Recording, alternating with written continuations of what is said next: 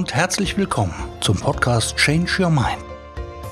Dem Podcast zum Thema Veränderung und Entwicklung von und mit Thorsten Brandt.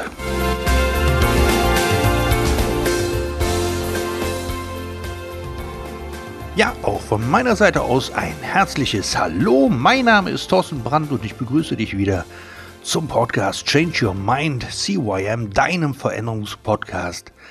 Der Podcast, der dein Leben ja ein Stück anders machen kann, wenn du denn lässt. Und in dieser Folge geht es ausschließlich um ja, um was geht's eigentlich? Es geht um Enttäuschungen. Es geht darum, dass du für dich erkennen kannst, dass Enttäuschungen eigentlich aus dir herstehen und nicht von anderen. Ähm, ja, dass andere dich enttäuschen können. Also, sie können es nicht. Also in meiner Welt.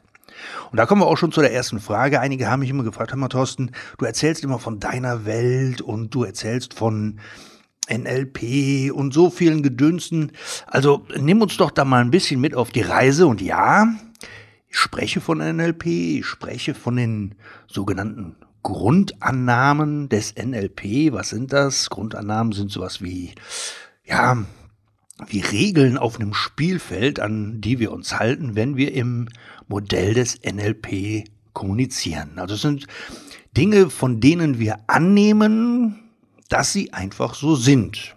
Geh einfach mal aus, das ist so und tu mal so, als wäre es so oder ne? Tu mal so, als ob ist auch so eine so eine NLP-Strategie. Also wir wir wir wir ja, wir nehmen diese Regeln, diese Grundannahmen, diese Axiome, um die es sich beim NLP grundsätzlich dreht, einfach mal als gegeben hin. Und ähm, ja, an Nummer eins, da steht eben, die Landkarte ist nicht das Gebiet. The map is not the territory. Und das ist von Alfred Kosipski, der damals von Bendler und Grinder, das sind ja die Entwickler von NLP, in den ähm, 74, 75 haben die das NLP ja äh, entwickelt und ähm, die haben halt verschiedene erfolgreiche Psychologen, Psychotherapeuten und ähm, ja, alle, die wirklich richtig gut in ihrem Fach waren, modelliert und haben halt geguckt, was machen die denn anders, wie denken die denn anders, dass es bei denen besser funktioniert als bei anders. Und da war unter anderem eben auch dieser Alfred Kosipski dabei. Und ähm, da gibt es dann eben ganz viele andere noch, also ähm, dass die Menschen innerhalb ihres Modells der Welt grundsätzlich die besten für sie subjektiv zur Verfügung stehenden Wahlen treffen. Also wenn, wenn, wenn, wenn, wenn du aus deiner, äh, deine Entscheidungen triffst du so, dass du keine Fehler machst. Du triffst deine Entscheidung für dich so, dass du in dem Moment, wo du die Entscheidung triffst, für dich sagst, genau so ist es richtig. Und das ist jetzt zum Beispiel auch ein großes Thema für uns, für diesen heutigen Podcast, für, für Enttäuschung. Weil du bist doch meistens enttäuscht, wenn etwas nicht so eintrifft, wie du es dir erhofft hast. Wie zum Beispiel bei mir mit meiner Ehe. Als die gescheitert ist, da war ich natürlich auch enttäuscht. Natürlich war ich enttäuscht. Jeder ist enttäuscht, wenn ein, ein lieber Mensch einen verlässt oder du verlassen wirst oder du jemanden verlassen musst, weil irgendetwas nicht so funktioniert hat, wie du es dir vorgestellt hast. Und ja, da ist dann der Punkt Enttäuschung, wenn man den Begriff mal etwas auseinander nimmt. Die Täuschung hat ein Ende. Okay, jetzt ja, Ende wird mit D geschrieben, Enttäuschung wird mit Doppel-T geschrieben, bla bla bla, kennen wir alles. Aber es geht im Prinzip darum, dass die Täuschung, also du kannst nur dann enttäuscht werden, wenn du davon ausgehst, dass du getäuscht wurdest. Dass irgendjemand oder du selber äh, dir etwas versprochen oder dir gesagt hat, was aber nicht eingetroffen ist. Und dann bist du enttäuscht.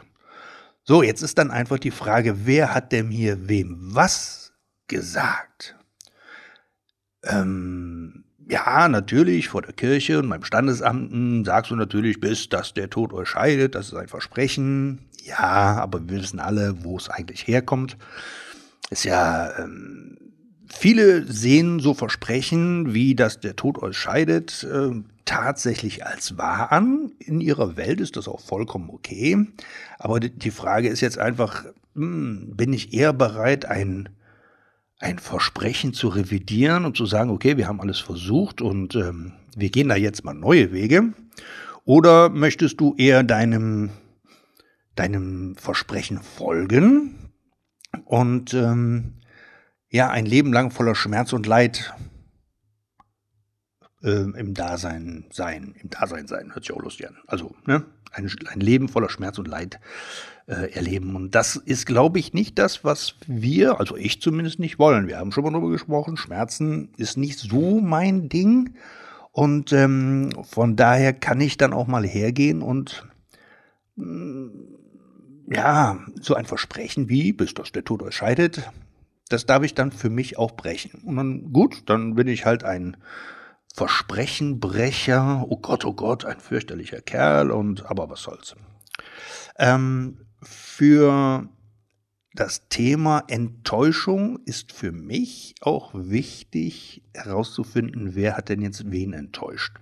Also wenn dir jetzt irgendjemand sagt, so pass auf, ähm, du hast mir jetzt äh, 50 Euro geliehen und die kriegst du bis, am bis zum Wochenende wieder und er gibt sie dir nicht wieder und du dann enttäuscht bist, dann ist dann die Frage, warum bist du denn enttäuscht? Bist du enttäuscht, weil er das Versprechen nicht eingehalten hat? Bist du enttäuscht, weil du dann 50 Euro nicht wieder hast? Bist du enttäuscht, weil er als Mensch in deinen Augen ja, sich selber ein bisschen abgewertet hat, weil er selber seine Versprechen nicht einhält und du in Zukunft Angst haben musst, dass das, was er sagt, eben nicht mehr gilt.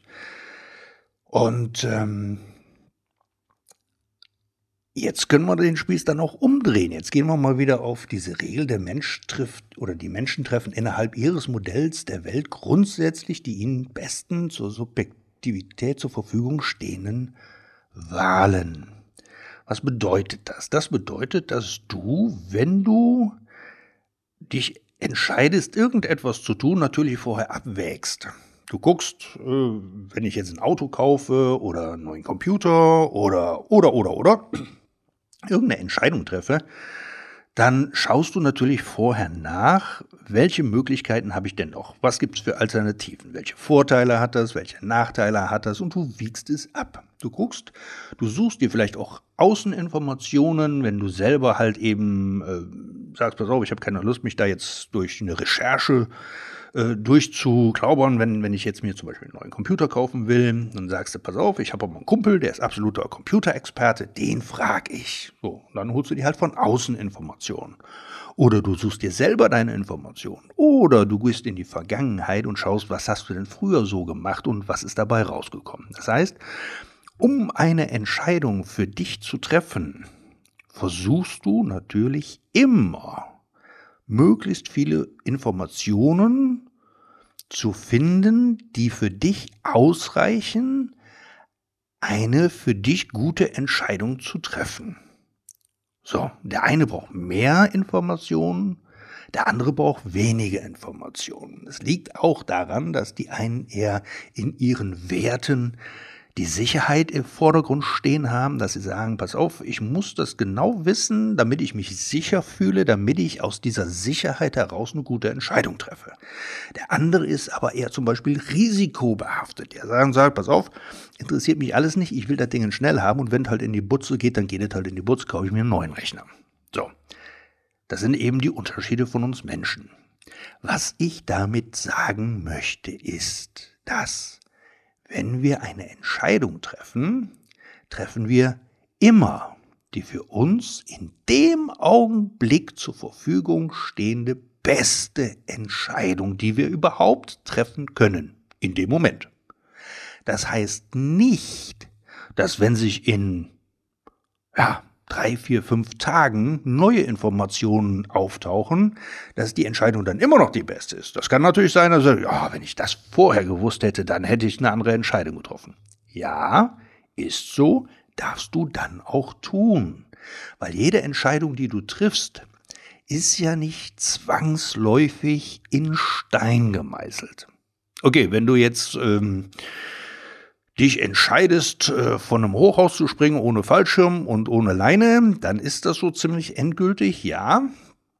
Ähm, aber es gibt halt eben Entscheidungen wie zum Beispiel die Ehe oder möchte ich mit demjenigen zusammen sein oder nicht, möchte ich mich von dem trennen oder nicht, möchte ich mir einen neuen Computer kaufen oder nicht und was für einen Computer möchte ich mir kaufen oder möchte ich mir einen, keine Ahnung, einen Urlaub gönnen irgendwo. Das sind alles Sachen, ja, die bringen dich ja nicht um, also die wenigsten davon. Und ähm, so Entscheidungen dürfen auch mal revidiert werden.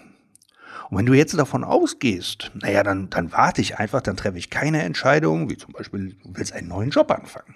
Zum Beispiel, ist eine gute Sache. Ähm, du bist, ähm, du bist äh, zum Beispiel arbeitslos, ja, du bist gerade auf Arbeit suchend, wie es so schön heißt, und willst irgendwas anfangen. Dann kannst du natürlich hergehen und sagen, okay, bevor ich das und das jetzt mache, warte ich mal lieber, treffe ich mal keine Entscheidung. Falsch triffst die Entscheidung in dem Augenblick für den Status quo. Du triffst die Entscheidung, okay, dann bleibt es erstmal wie es ist und ähm, ich brauche noch mehr Informationen.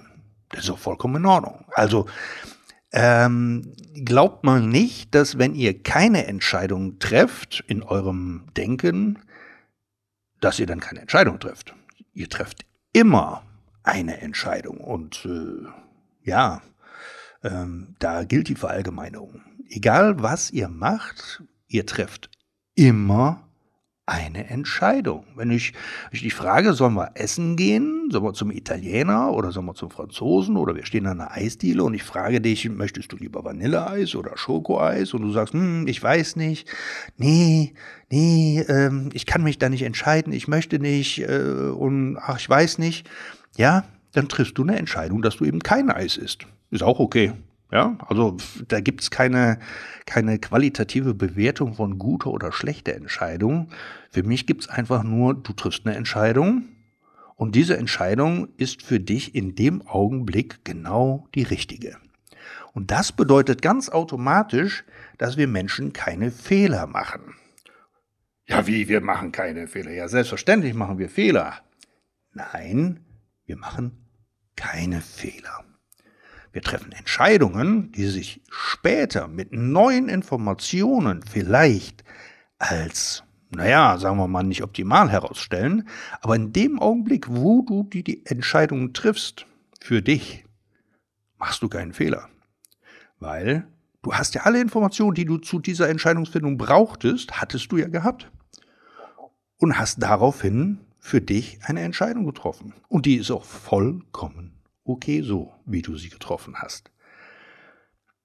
Schlimmer als keine Entscheidung in eurer Welt zu treffen ist, also schlimmer, schlimmer als eine falsche Entscheidung zu treffen, ist keine Entscheidung zu treffen, weil dann bleibst du stehen, dann bewegst du dich überhaupt gar nicht. Und ich sage lieber, einen Schritt nach vorne, es bewegt sich was, anschließend wieder zwei Schritte zurück, weil ich halt eine Entscheidung zurücknehmen muss oder irgendwelche Sachen halt mir nochmal neu kaufen darf oder, oder, oder. Ähm, aber es bewegt sich was. Ich habe wieder neue Erfahrungen gesammelt. Und darum geht's eben auch bei Veränderungen. Wenn ich in die Veränderung trete, habe ich natürlich Angst, dass ich, dass ich eine Entscheidung treffe, die ich vielleicht nicht mehr rückgängig machen kann dass ich vielleicht eine Entscheidung treffe, die nicht gut ist, dass ich mich dahingehend verändere, dass es erstmal ein bisschen bergab geht. Aber das ist auch ganz normal. Das ist immer so. Manche Entscheidungen treffen äh, sorgt dafür, dass du schnell nach vorne kommst. Andere sorgen dafür, dass du langfristig nach vorne kommst, aber es am Anfang ein bisschen länger dauert. Und diese Veränderungsprozesse kannst du dir zum Beispiel vorstellen, du hast ähm, einen Computer und du möchtest jetzt ein Buch schreiben. Und du weißt aber, mit deinem Zweifinger-Hack-System bist du relativ langsam. Aber du schaffst es immerhin, na, so ist ja mal so 150 Zeichen die Minute zu schreiben. Ähm, wenn du jetzt sagst, du möchtest aber schneller schreiben, wirst du das mit deinem Zweifinger-Hack-System wirklich schwierig hinbekommen. Also darfst du vielleicht das Zehnfinger-Schreibsystem lernen. Und es wird dafür sorgen, dass du auf lange Sicht, nach vielleicht zwei, vier, sechs, acht Wochen, wenn du das lang genug übst, vielleicht 300, 350 oder 400 Anschläge die Minute schaffst. Aber am Anfang, wenn du es lernst, wirst du langsamer werden, weil du dich erstmal darauf konzentrieren musst, was du tust. Dass der kleine Finger zum Beispiel fürs P wie Papagei da ist und der Daumen zum Beispiel für die äh, äh, Space-Taste oder keine Ahnung. Ja? So, und ähm, jetzt kannst du merken, dass du am Anfang langsamer schreibst. Man kann so sagen, ist doch blöd, Zehn-Finger-System. Da bin ich ja langsamer als mit meinem Zwei-Finger-Hack-System. Ja, am Anfang ist das so. Aber du wirst schnell merken, wenn du dran bleibst, dass es besser wird. Und wenn es nicht besser wird, wenn du immer noch langsamer schreibst als dein, mit deinem Zwei-Finger-Hack-System, ja, dann kannst du doch immer noch wieder zurückschwenken. Kannst immer noch sagen, okay, nee, ich hab's probiert, war nichts für mich. Ich bleib bei meinen zwei Fingern, dann bin ich immer noch schneller als mit den zehn Fingern. Ist auch okay. Heißt ja nicht, dass, nur weil du jetzt gesagt hast, du möchtest das lernen, dass du es auch auf Biegen und Brechen umsetzen musst. Und genauso ist es mit Veränderungen. Veränderungen, und hier in diesem Podcast geht es eigentlich nur um Möglichkeiten, um Alternativen aufzuzeigen, was du alles tun kannst für dich, um zu sehen, okay, so mache ich es bis jetzt, das möchte ich nicht, jetzt darf ich mal was anderes probieren und gehst in diese Veränderung und stellst dann fest, oh wow, das andere ist super, das mache ich weiter so und vor allen Dingen dann auch mehr. Oder ich gehe her und sage, hm, ist doch nicht so das Richtige. Die Entscheidung zu dieser Art von Veränderung, dass ich mich dahingehend verändere, war doch nicht so prickelnd. Ja, prima, dann geh wieder zurück, setz alles auf Null und mach was Neues. Weil auch das ist eine ähm, Grundannahme von uns NLP-Lern. Wenn etwas nicht funktioniert, tue etwas anderes. Wenn du flexibel bist, dann kannst du aus deinen Ergebnissen, die, die du aus der Veränderung ähm, erfahren hast, kannst du Informationen für dich ziehen. Du kannst Informationen ziehen in Form von, okay, dieses Zehnfingersystem bringt mir im Moment nichts, da habe ich jetzt keine Zeit für. Ich muss gucken, dass ich schnell mein Buch geschrieben bekomme und gehst wieder zurück. Du hast aber eigentlich gemerkt, okay, ähm, ja, wenn ich lange genug dranbleibe, könnte das vielleicht doch noch was werden. Ja? Also, grundsätzlich heißt, wenn irgendwas nicht funktioniert, dann mache so lange etwas anderes, bis dass du was findest, das funktioniert. Ansonsten bleibst du bei deinem Status quo. Da wären wir wieder beim Thema, beim Thema Entscheidung und Veränderung. Und ähm, was ich dir damit sagen möchte, ist, Veränderungen sind nichts Schlechtes. Veränderungen sind das, was sie nun mal sind. Sie sind was Neues in deinem Leben. Sie werden dich nicht umbringen. Sie werden einfach nur dafür sorgen, dass du neue Erfahrungen sammelst. Sie werden dafür sorgen, dass du, wenn du die Veränderung zulässt, für dich erkennen kannst, dass es funktioniert oder auch eben nicht funktioniert. Aber ist doch auch gut. Ähm, wenn du viel in der Stadt unterwegs bist oder in einer neuen Stadt, dann sorgt das dafür, wenn du zu Fuß unterwegs bist, ohne Navi, ohne Karte, dass du dich sehr, sehr häufig verläufst, dass du sehr, sehr viele Wege gehst, die unnütz sind, die, die, die, die in Sackgassen führen, wo du wieder zurück musst, die dich Zeit kosten. Aber die sorgen auch dafür, dass du Stadtkenntnis bekommst. Dass wenn dich irgendjemand fragt, hör mal, wo ist der Schuster, dass du sagen kannst, oh Moment, ich bin da letztens, als ich da unterwegs war, bin ich an einem Schuster vorbeigekommen, der sah ganz nett aus. Und ähm, genauso ist es mit Veränderungen in deinem Leben. Sie sorgen eigentlich nur dafür, dass deine Landkarte, dein, ja, deine Welt sich vergrößert. Und Vergrößerung findest du nur außerhalb deiner Komfortzone. Und äh, die Komfortzone ist das, wo du dich drin wohlfühlst. Überall, wo du nach außen gehst, außerhalb deiner Komfortzone unterwegs bist, fühlst du dich meistens unwohl, wo du sagst, so, hm, ich weiß nicht, ob das so richtig ist und ich habe keine Ahnung oder ah, ist das richtig, ist das richtig. Ja, das ist außerhalb der Komfortzone. Und ähm, ich weiß nicht, es gibt da einen, einen Speaker-Kollegen oder einen Unternehmer, einen Entrepreneur, Matthew Modric. Und ähm, er hat mal einen sehr schönen Satz gesagt. Angst ist für ihn wie ein Kompass. Da, wo er die größte Angst verspürt, die größte Unsicherheit verspürt, da ist für ihn der größte Wachstum. Und da geht er dann auch gerne hin.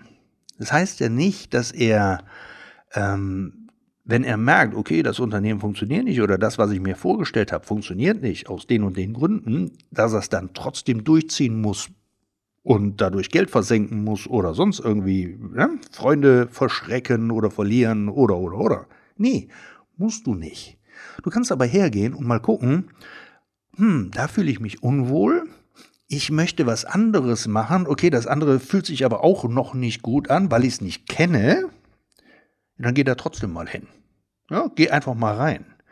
Wie, wie, in einem, wie in einem Restaurant. Du kommst irgendwo hin und sagst, hm, ich kenne das Restaurant nicht, ich habe keine Ahnung, was das ist.